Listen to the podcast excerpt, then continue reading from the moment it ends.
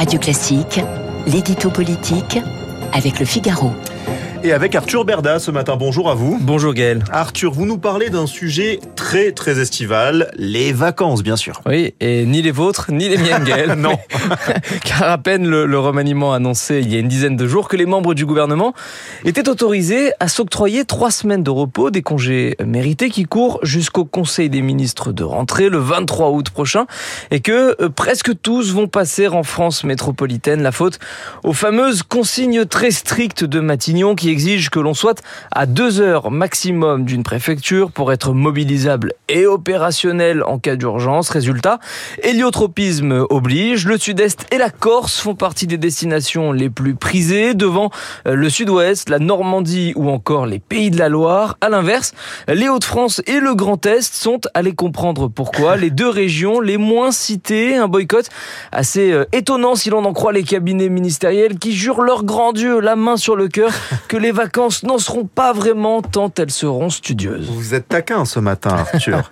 euh, ça vaut aussi pour les députés eh, Pas vraiment. Après une année de législature intense qui les a mobilisés à Paris, les parlementaires entendent plutôt renouer avec leur terre d'élection. Ils seront nombreux à se replier sur leur circonscription, soit pour la sillonner, soit pour s'y ressourcer. Dans les deux cas, l'idée est de se tenir le plus loin possible de l'Assemblée nationale et du Sénat, où ils ont été retenus plus tard que prévu cet été et où ils vont revenir plus tôt que prévu à la rentrée, car après avoir déjà convoqué une session extraordinaire à la dernière minute début juillet pour permettre l'examen et l'adoption de la loi d'urgence pour accélérer les reconstructions post-émeute, l'exécutif compte convoquer une nouvelle session extraordinaire fin septembre cette fois pour avancer sur la loi de programmation budgétaire et sur le texte plein emploi. Bref, même si nos élus conservent une pause estivale conséquente de plusieurs semaines, le temps passé en hémicycle n'en finit pas de se rallonger pour eux au fil des années.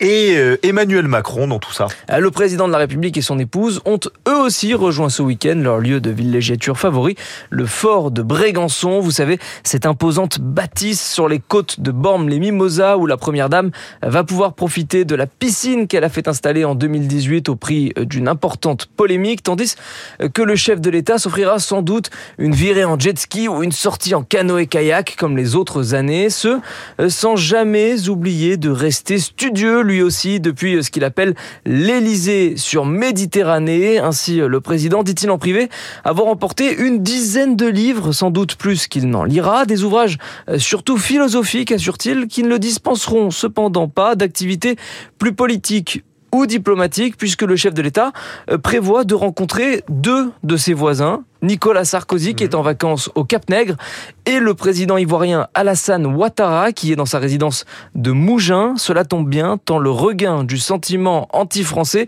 est tristement d'actualité en Afrique, surtout au Niger, mmh. signe que contrairement aux hommes, les problèmes, eux, ne prennent malheureusement pas de vacances. Vous êtes très philosophe, Arthur Berda, ce matin. C'est le fait retrouve... de ne pas prendre de vacances. C'est ça, je vous retrouve avec grand plaisir dès demain.